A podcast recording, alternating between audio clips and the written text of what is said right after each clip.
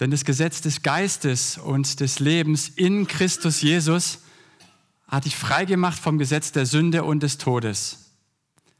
Denn weil das Gesetz ohnmächtig durch das Fleisch nichts vermochte, sandte Gott seinen Sohn in der Gestalt des Fleisches, das unter der Macht der Sünde steht, wegen der Sünde, um die Sünde im Fleisch zu verurteilen. Dies tat er, damit die Forderung des Gesetzes durch uns erfüllt werde, die wir nicht nach dem Fleisch, sondern nach dem Geist leben. Römer 8, 1 bis 4. Wir hatten die letzten Sonntage über Römer 6 gesprochen, dann über Römer 7. Und wer über Römer 6 und 7 spricht, muss natürlich auch über Römer 8 sprechen. Wahrscheinlich das triumphalste Kapitel der ganzen Bibel bezüglich unserer Identität.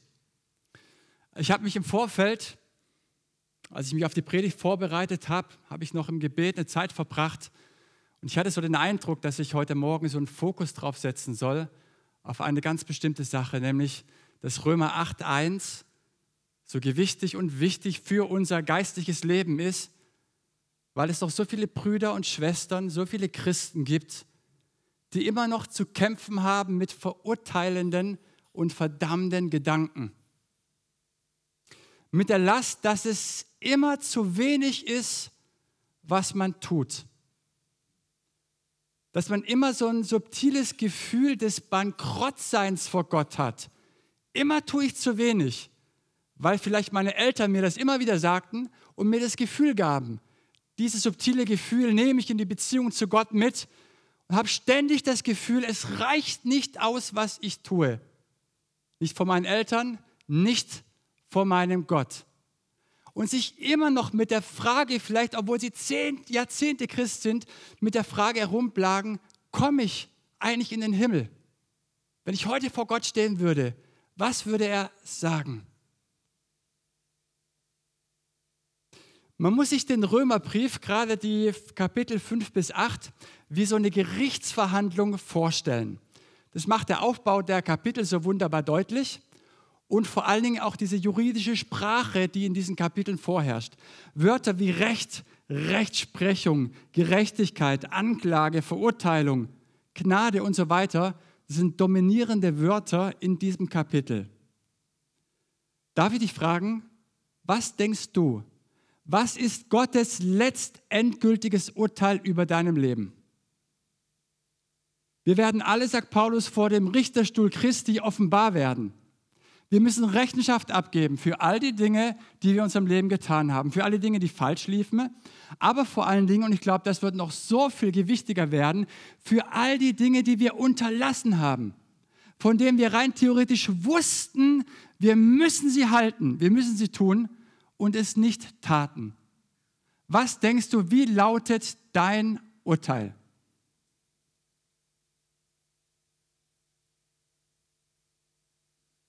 Und stell dir vor, du sitzt im Gerichtssaal und auf einmal fällt dir ein, oh weia, ich war ja nie bei den Gebetsabenden.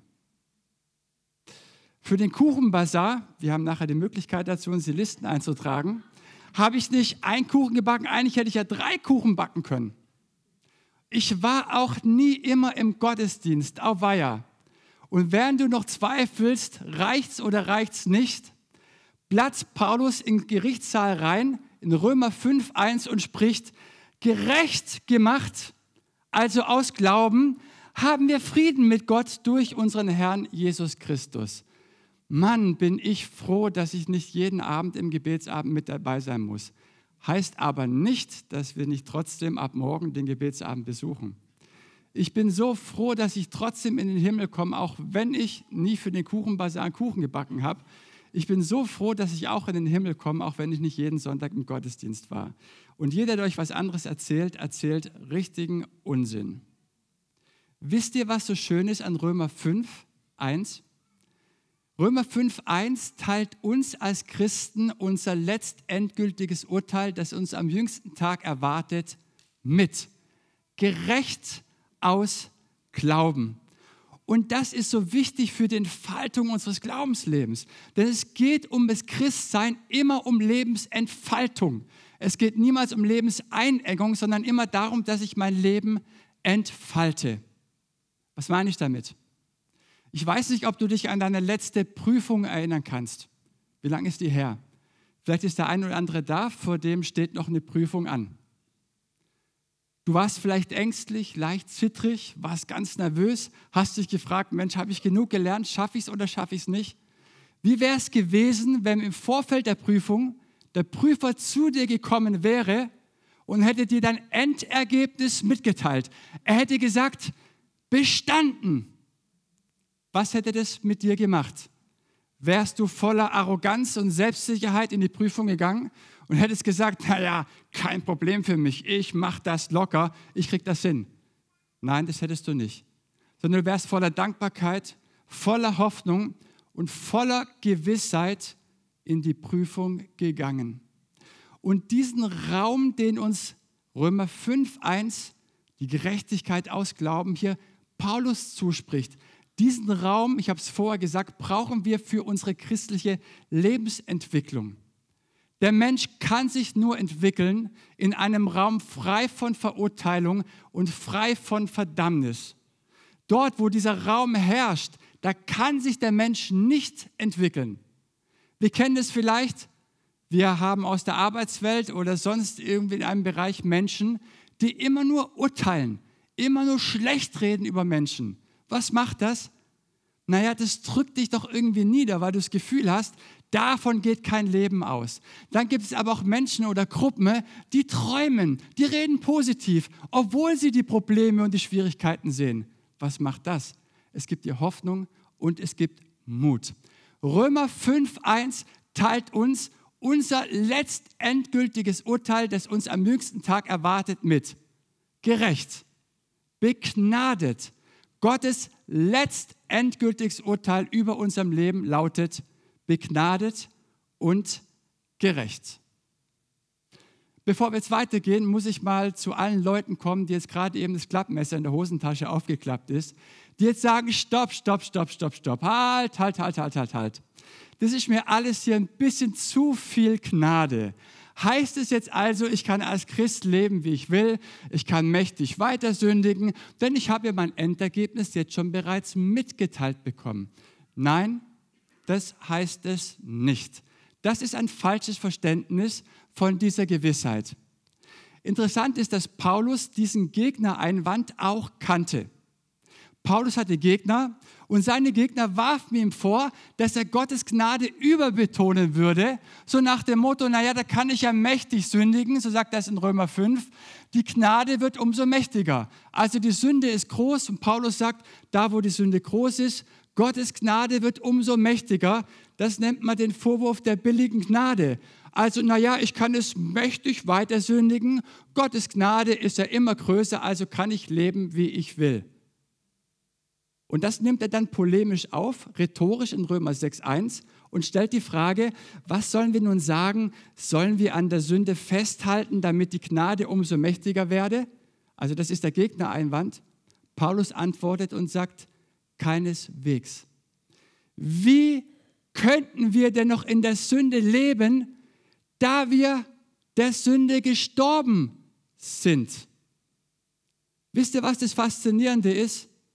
Für denjenigen, der Gottes Gnade kapiert hat, der mit einem Herzen voller Schuld zu Jesus kam und der verstanden hat, dass Jesus mir all meine Schuld vergeben hat, wer einmal den Freispruch in seinem Herzen tief gehört, verstanden und kapiert hat, für denjenigen ist die Sünde als absurd enttarnt. Der, der Gottes Gnade kapiert hat, für den ist die Sünde keine mögliche Realität mehr. Für den ist die Sünde enttarnt als absurd. Sie macht keinen Sinn mehr. Für den, der Gottes Gnade in seinem Leben verstanden und kapiert hat. Nein, Gottes Gnade muss größer sein als jede Verdammnis und als jede Sünde. Hast du gewusst, wie groß Gottes Gnade ist? Paulus gibt uns in Römer 5 ein Maß dafür, eine Beschreibung, wie groß eigentlich Gottes Gnade ist. Wie viel größer als die Sünde? Er sagt, so wie durch den einen Adam die Sünde in die Welt kam, so kam durch den einen Christus Gerechtigkeit und Leben. Was meint er damit? Durch den einen Adam kam die Sünde in die Welt. Jetzt ist es ja aber nicht so, dass Christus am Kreuz nur einen abholen muss, sondern Milliarden über Milliarden Menschen. So viel größer ist Gottes Gnade gegenüber der Sünde. Christus muss am Kreuz nicht nur einen Menschen abholen, sondern die ganze Menschheit. So viel größer ist Gottes Gnade gegenüber der Sünde. Wisst ihr, was so genial ist? Als Christen haben wir Heilsgewissheit. Es gibt eine Heilssicherheit. Und die Heilssicherheit wird verstanden wie so ein Stempel, den ich bekomme. Naja, einmal Christ, immer Christ, jetzt habe ich mich taufen lassen. Jetzt kann ich leben unabhängig von Christus und machen, was ich will. Heilsgewissheit wird Realität in der Beziehung zu Christus, im Wir, in der Gemeinschaft mit ihm, in Beziehung zu Christus, in ihm habe ich die absolute Gewissheit, was mein letztendgültiges Urteil am jüngsten Tag ist. Begnadet. Und ich darf bewusst sein, so endet Römer 8, dass weder Tod noch Leben, weder Engel noch Mächte, weder Gegenwärtiges noch Zukünftiges, noch Gewalten, weder Höhe oder Tiefe, noch irgendeine andere Kreatur uns scheiden kann von der Liebe Gottes, die in Christus Jesus ist, unserem Herrn. Merkt ihr was? Römer 5.1 beginnt triumphal, gerecht aus Glauben. Und wie endet Römer 8? Genauso triumphal. Nichts und niemand kann uns aus Gottes Hand reißen. Für denjenigen, der sich ganz in Beziehung zu Christus sieht und aus der Beziehung zu ihm versteht, so haben wir unser Endergebnis mitgeteilt bekommen. Es lautet gerecht in Beziehung. Jetzt zu Römer 8.1. So gibt es nun keine Verurteilung mehr für die, die in Christus Jesus sind. Was heißt es? Heißt es jetzt, dass wir als Christen nichts mehr Verdammenswertes tun können? Nein, das heißt es nicht. Und ja, wir können noch Verdammenswertes tun. Die Sünde bleibt ja als Realität, als Möglichkeit bestehen, bis Christus wiederkommt. Und wenn wir sündigen, nun dann ist der Rechtsanspruch der Sünde der, dass sie unseren Tod fordert und uns anklagt. Nein, Christen können Verdammenswertes tun. Aber auch hier wieder gilt keine Verdammnis mehr für die, die was? In Christus Jesus sind in Christus Jesus. Wisst ihr, was unser Problem ist? Unser Problem ist, dass wir dieses in Christus immer so lesen als irgendwie so eine Umschreibung für christlich. Irgendwie, naja, ich gehe in den Gottesdienst, also gilt mir das. Nein, gilt es nicht.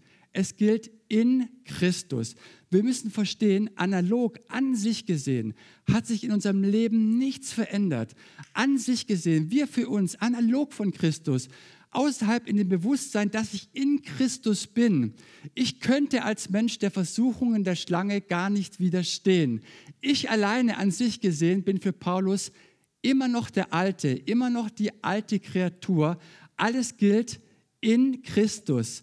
In Christus gibt es keine Verdammnis mehr, keine Verurteilung mehr. Ich finde das so stark. Und es bleibt eigentlich nur die Frage übrig, wie lebe ich jetzt als Christ gerecht? Wie lebe ich als Christ gerecht? Wie kann ich mein Leben eigentlich als Christ leben? Frei von Verdammnis, frei von Verurteilung. Vers 2. Denn das Gesetz des Geistes und des Lebens in Christus Jesus hat dich frei gemacht vom Gesetz der Sünde. Paulus stellt hier zwei Gesetzmäßigkeiten gegenüber. Einmal das Gesetz der Sünde und des Todes und zum Zweiten das Gesetz des Geistes und des Lebens. Was meint Paulus mit Gesetzmäßigkeit? Schaut mal, allem Leben wohnt eine gewisse Gesetzmäßigkeit inne, oder? Das erleben wir, wenn wir kleine Babys und kleine Kinder haben. Babys fangen irgendwann an, sich selbstständig von dem Bauch auf dem Rücken zu drehen oder andersrum. Selbstständig beginnen sie irgendwann, sich an der Couchkante oder an der Tischkante nach oben zu ziehen. Ohne dass man dem Baby irgendwas sagt, fängt ein Baby an, alleine zu laufen. Da müssen die Eltern nicht sagen, jetzt komm, jetzt lauf doch mal, dreh dich mal, zieh dich mal hoch. Das machen sie von alleine. In der Tierwelt kennt man Gesetzmäßigkeiten, dass die Tierjungen was? Die Sitzen der Mutter suchen. Da muss die Tiermama nicht sagen, jetzt kommt mal zu meinen Sitzen, sie machen das. Beispielsweise der Jagdinstinkt. Du musst keine Katze beibringen, dass sie irgendwelche Mäuse fangen soll, sondern in ihr ist es so eine Gesetzmäßigkeit, sozusagen ein Jagdinstinkt, dass die Katze die Maus fängt. Das gleiche gilt für das Gravitationsgesetz, das besagt, wenn es jemand eine Pistole auf mich richten würde, abdrücken würde, wahrscheinlich, wenn der Herr nicht vielleicht gnädig ist, die Kugel mitten durch mich hindurch geht und nicht an mir vorbei. Das sind Gesetzmäßigkeiten. Das sind Dinge, die aus sich heraus einfach geschehen. Und so sagt Paulus, gibt es das Gesetz der Sünde und des Todes und das Gesetz des Geistes und des Lebens. Und auf beides möchte ich ganz kurz eingehen. Was ist das Gesetz der Sünde und des Todes? Ich habe das die ersten zwei Predigten erwähnt. Wir haben es mit zwei Größen zu tun in unserem Leben, der Sünde und dem alten Menschen. Die Sünde, die treibt ihr Unwesen auf dem Machtbereich des alten Menschen und zwingt ihn dazu, Dinge zu tun, die sie, die sie tun möchte. Und das sind die Dinge, die wir im Alltag wahrnehmen. Naja, irgendwie kann ich nicht so, wie ich will. Irgendwas zwingt mich immer dazu, Dinge zu tun, die ich gar nicht tun möchte. Das ist eine Gesetzmäßigkeit. Muss sich jemand anstrengen zum Sündigen? Kostet es Kraft? Nee, oder? Warum? Weil es eine Gesetzmäßigkeit ist, dass wir Dinge einfach immer wieder tun. Was ist das Gesetz der Sünde eigentlich noch? Das war das Prinzip der Schlange im Paradies, die zu Adam und Eva sagte, lauft so schnell von Gott weg, um zu werden wie Gott. Lauft von euch weg, trennt euch von Gott, um dann zu werden wie er. Sucht außerhalb der Beziehung zu Gott das, was ihr nur innerhalb der Beziehung zu ihm finden könnt. Und wir suchen das. Manu hat es letzte Woche gesagt, in der Pornografie. Und jeder kann hier seine Gewohnheitssünden einsetzen. Wir suchen unsere Befriedigung außerhalb von Gott. Muss sich irgendjemand anstrengen, das außerhalb der Beziehung zu Gott zu suchen, die Befriedigung? Kostet das irgendwie Kraft für irgendjemanden? Nee, oder? Das merken wir, das ist wie so ein Gravitationsgesetz, dass ich hier eben auf dem Boden stehe und ich abhebe. Das ist eine Gesetzmäßigkeit und wir unterliegen dieser Gesetzmäßigkeit, dass wir eben immer wieder sündigen. Und was passiert, wenn wir sündigen? Die letztendgültige Konsequenz ist immer der Tod. Das sind Gesetzmäßigkeiten. Und so sagt Paulus, stehen wir unter dem Gesetz der Sünde. Da kommen wir nicht raus. Da können wir machen, was wir wollen. Macht es Sinn? Was ist eigentlich das Gesetz? Ich meine die Gebote, ich meine die Bergpredigt, die Forderungen. Was ist das Gesetz nach Paulus? Nach Römer 7, wenn Paulus von Gesetz redet, meint er, Gott spricht und wir werden erwiesen als diejenigen, die nicht tun können, was Gott von uns fordert. Versteht ihr?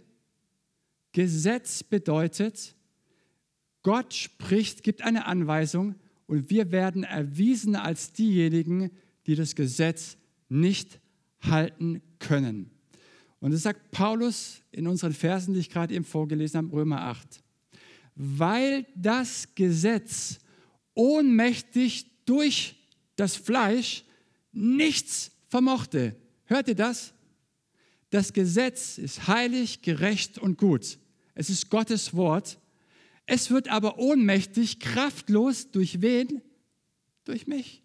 Durch mein Fleisch. Fleisch steht hier für die Ohnmacht, die Unfähigkeit, Gottes Gebote zu halten. Wir können aus eigener Kraft Gottes Gebote nicht halten. Paulus sagt in Römer 7, dass das Gesetz, die Gebote nur einen einzigen Auftrag und einen Zweck haben dass wir erwiesen werden als Sünder, dass wir erwiesen werden als Übertreter, dass wir erwiesen werden als diejenigen, die Gottes Gebote nicht halten können. Darf ich einen Amen hören?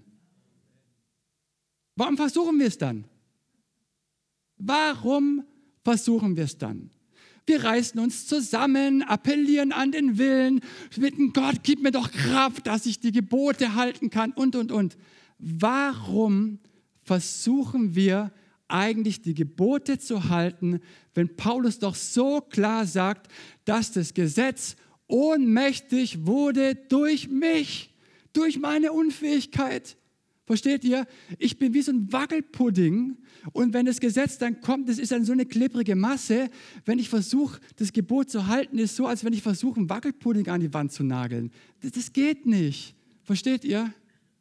Das geht nicht. Das Gesetz wurde ohnmächtig durch das Fleisch. Nochmal, was ist das Gesetz? Kennt ihr das Motorrad? Das schnellste Motorrad, das die eine ganz offizielle Straßenzulassung hat, Ninja Kawasaki H2R. Das Motorrad hat 310 PS. Ähm, ich hab, bin mir nicht mehr ganz sicher, ich glaube von 0 auf 200 in 4 oder 5 Sekunden. Also mit dem Teil fliegst du, mit dem Teil fährst du nicht. Nochmal, was ist das Gesetz? Die Gebote, die Anweisungen Gottes. Nichts anderes als eine Gebrauchsbeschreibung dieser Ninja Kawasaki H2R. Wenn ich jetzt versuche, aus eigener Kraft die Gebote zu halten, ist es nichts anderes, als würde ich mein altes, klappriges Fahrrad aus der Garage holen, mir die Gebrauchsbeschreibung dieser Ninja Kawasaki H2R auf den Lenker zu äh, befestigen und dann aus eigener Kraft das zu versuchen, was in der Gebrauchsbeschreibung drinsteht. Was meint ihr? Ich müsste schon ganz schön Gas geben, oder, um das zu schaffen, aber ich würde es nicht hinkriegen. Ich würde es nicht hinkriegen.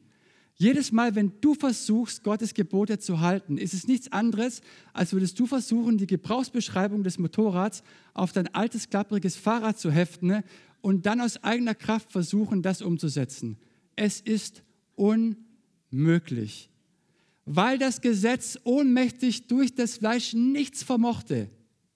Leute, machen wir eine Sache bitte heute Morgen fest und aus. Also wenn du nichts mitnimmst aus der Predigt, dann bitte die eine Sache lasst uns aufhören, christlich leben zu wollen. Bitte lasst uns aufhören. Und anfangen, Christen zu sein. Kennt ihr den Unterschied? Christlich leben zu wollen, ich versuch's mit allem, was ich habe. Du kriegst es nicht hin. Christ sein bedeutet, und jetzt kommen wir zum zweiten Punkt, ich lebe nach dem Gesetz des Geistes. Denn das setzt Paulus gegenüber dem Gesetz der Sünde und des Todes. Was ist das Gesetz des Geistes? Es ist das Gesetz. Nur im Unterschied zu Mose hat die Weisung Gottes auch gleichzeitig die Kraft, das umzusetzen. Gesetz des Geistes lautet, Gott spricht gibt uns eine Aufforderung, das sind die sogenannten Imperative, die Befehlsaussagen, also alle Sätze mit so einem Ausrufezeichen dahinter und gibt uns gleichzeitig die Kraft, das umzusetzen, was Gott von uns fordert. So ein Prinzip für das Gesetz des Geistes finden wir in 2. Korinther 4, Vers 6. Dort sagt Paulus, denn der Gott, der damals sprach, es werde Licht, der hat es in unseren Herzen aufleuchten lassen. Und genauso wie Gabriela das so wunderbar gerade eben im Zeugnis formulierte und so viele wie wir das erlebt haben, ja, es war Dunkelheit da. Aber dann kam ich zu Christus. Ich habe mein Leben ihm anvertraut und was passierte? Es wurde Licht. Das ist das Gesetz des Geistes. Als Gott damals sprach, es werde Licht, was passierte? Es wurde Licht. Als Gott sprach, Erde und Wasser sollen sich trennen, was passierte? Erde und Wasser trennten sich. Stereotyp. Wenn Gott spricht, dann gibt er die Kraft, auch das umzusetzen. Und so sprach Gott in die Finsternis des Paulus hinein, es werde Licht und es ward Licht. Und so spricht er in deine Finsternis hinein, in deine Dunkelheit hinein, in deine Anfechtung hinein. Es werde Licht. Und ratet mal, was passiert. Es wird Licht. Das ist das Gesetz des Geistes. der heftigste Imperativ, die schönste Befehlsaussage, die wir im Neuen Testament finden, sind im Johannesevangelium. Der tote Lazarus, der war schon vier Tage am Verwesen. Christus steht vor dem Grab und spricht, Lazarus, komm heraus. Ich meine, wie willst du das gesetzlich kapieren, oder? Wie willst du das als eine Aufforderung sehen? Jetzt komm, Lazarus, reiß dich zusammen, steh auf. Der ist tot. Der bringt nichts, aber auch gar nichts von sich aus mit, diesem Befehl nachzukommen. Aber wenn Gott spricht, gibt er die Kraft, das umzusetzen, was er von uns fordert. Das ist das Gesetz des Geistes und des Lebens. Und Paulus sagt, dass wir durch den Glaube, durch die Taufe in Christus in dieses Gesetz oder in die Gesetzmäßigkeit des Geistes hineinversetzt worden sind. Ich kann Gottes Gebote halten. Und wenn ich anfange, durch das Gesetz des Geistes das Evangelium, die Bibel zu lesen, dann wird nicht jede Befehlsaussage, nicht jeder Imperativ, ein Grund zur Besorgnis nach dem Motto, oh weia, wie soll ich das umsetzen, sondern ein Grund zur Neugierde, weil ich dann verstanden habe und die neue Frage stelle, Jesus, wie wollen wir das gemeinsam umsetzen? Du in mir und ich in dir. Wie wollen wir gemeinsam das umsetzen? Merkt ihr, wie sich das verändert? Nur unser Problem ist, wir verstehen uns analog von Christus. Wir sehen uns immer außerhalb von Christus und versuchen dann aus Gewohnheit irgendwie mit unseren Problemen, mit unserer Sünde fertig zu werden und wir kriegen es nicht hin. Ich sage dir auch warum. Weil du es nicht hinkriegen kannst. Weil das Ganze nicht gedacht ist, dass du es leben kannst. Aber der Geist in uns, er befähigt uns dazu. Wir sind befreit, wir sind in Christus und das bildet unsere neue Lebensgrundlage. Wir sind befreit, adoptiert als Waisenkinder und sind Kinder Gottes. Ich biege auf die Zielgerade ein. Wie kann ich mir eigentlich sicher sein, dass ich geistlich bin, dass ich geistlich lebe? Wie kann ich mir sicher sein? Paulus sagt in 8, Vers 9, Ihr aber seid nicht fleischlich, ihr seid geistlich. Wie kann Paulus das sagen? Man muss wissen, er kannte die Römer gar nicht persönlich. Die Gemeinde in Rom war ihm gänzlich unbekannt. Wie kann Paulus dann sagen, ihr seid geistlich und nicht fleischlich? Hat er deren Tagebücher gelesen? Hat er die Protokolle der Gemeindeversammlung gelesen? obwohl ich immer noch warte persönlich auf die Gemeindeversammlung, wo dann die Leute nachher sagen, ihr wart aber geistlich und nicht fleischlich. Man braucht Ziele im Leben. Wie kann Paulus das sagen? Ihr seid geistlich. Die Antwort ist ganz klar. Wenn denn Gottes Geist in euch wohnt, dann gilt euch das, was ich gesagt habe. Wenn denn Gottes Geist in euch wohnt. Was macht uns eigentlich als Christen zum Christen? Was? Christus in uns. Nichts anderes. Wenn aber Christus in euch ist. Wisst ihr, dass Christus für uns gestorben ist? Ist es bekannt? Hat sich rumgesprochen, oder? Dass wir für Christus leben sollen. Schon mal jemand gehört? Hat sich auch rumgesprochen, oder? aber dass wir nur für Christus leben können, wenn er durch uns lebt. Das haben so viele Christen nicht kapiert und versuchen es aus eigener Kraft, kämpfen, zweifeln und singen dann solche Lieder wie, wenn ich nicht mehr weiterkomme, dann komme ich zu dir, Jesus. Wie, wie kann ich als Christ sowas singen? Wie, kann ich sowas singen? Ist immer noch so viel Dunkelheit in deinem Leben? Immer noch? dann wird es Zeit, dass Licht wird, dass du verstehst, dass du in Christus eine neue Kreatur bist. Wann spricht Paulus im Römerbrief vom Geist Gottes? Anders formuliert, was meint Paulus, wenn er vom Geist Gottes spricht? Paulus spricht immer dann vom Geist Gottes, wenn es um die wirksame Gegenwart von Vater und Sohn in uns geht. Nochmal. Paulus spricht von Geist Gottes im Römerbrief, Immer dann, wenn es um die wirksame Gegenwart von Vater und Sohn in uns geht. Das bedeutet Christ sein. Vater und Sohn in Aktion in mir. Nicht mehr ich lebe, sondern Christus lebt und wirkt und arbeitet in mir, durch mich. Und meine Aufgabe als Christ ist nicht, mich zusammenzureißen, an meinen Willen zu appellieren, zu gucken, dass ich es irgendwie hinkriege, diszipliniert leben. Meine Aufgabe ist es, zurückzutreten und Christus durch mich leben zu lassen. Das ist der Unterschied zwischen christlich leben und Christ sein. Es geht um das Sein. Zum Schluss möchte ich uns das nochmal illustrieren. Das hatte ich, glaube ich, schon mal gemacht vor einiger Zeit. Ähm, daran merkt man, dass ich schon länger da bin, wenn die Beispiele inflationär werden und sich immer wiederholen. Ähm, was bedeutet es, in Christus zu sein? Schaut mal, diese Glühlampe hier.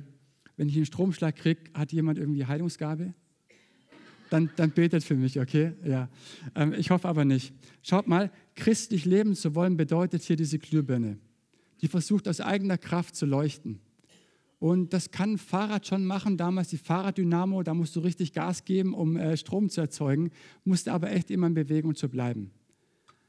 An sich gesehen hat sich in unserem Leben als Christen nichts verändert. An sich, analog von Christus, sind wir immer noch die Alten.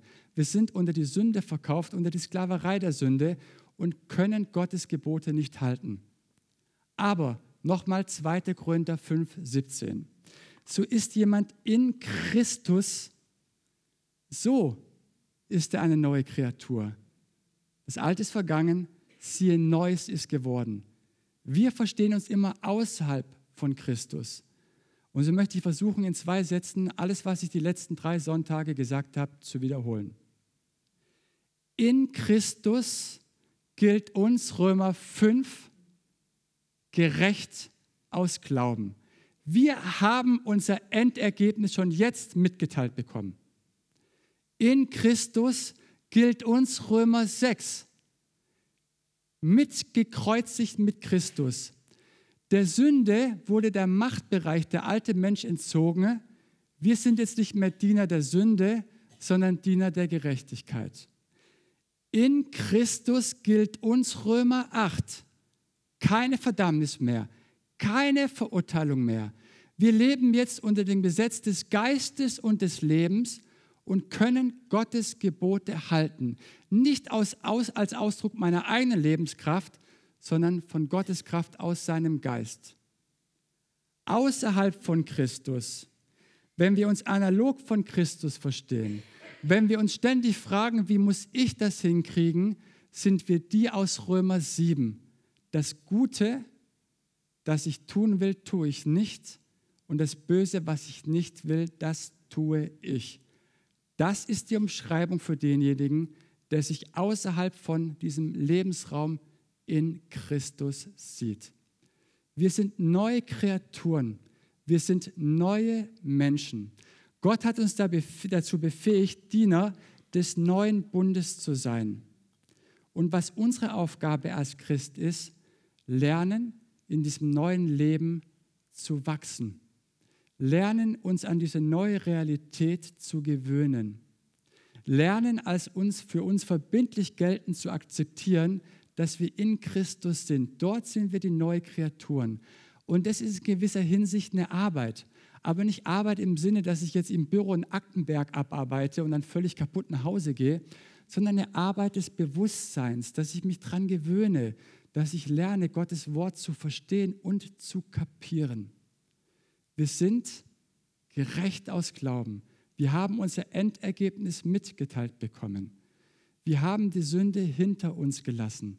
Und auf dieser neuen Grundlage unseres Seins dürfen wir unser Leben als Christen entfalten. Das bedeutet, alle Ängste, alle Zweifel, alle Sorgen, alle Unzulänglichkeiten auf diesem neuen Lebensraum in Christus zu entfalten, Christus im Vertrauen hinzubringen und ihm im Gebet dafür zu danken, dass ich die neue Person bin. Und das können wir ganz praktisch machen, wenn du einen Bereich in deinem Leben hast, mit dem du kämpfst, wo du vielleicht schon seit Wochen, Monaten, Jahren nicht zurechtkommst und keine Ahnung hast, wie das in deinem Leben verschwinden sollst. Du darfst ins Gebet zu Christus kommen. Hör auf, immer dazu bitten, ach Herr, nimm mir das noch, nimm mir das doch, nimm mir das doch. Damit drückst du nur aus, dass du es eben noch nicht hast, dass du immer noch der Alte bist. Mein Vorschlag, danke Jesus, dass ich in dir bin.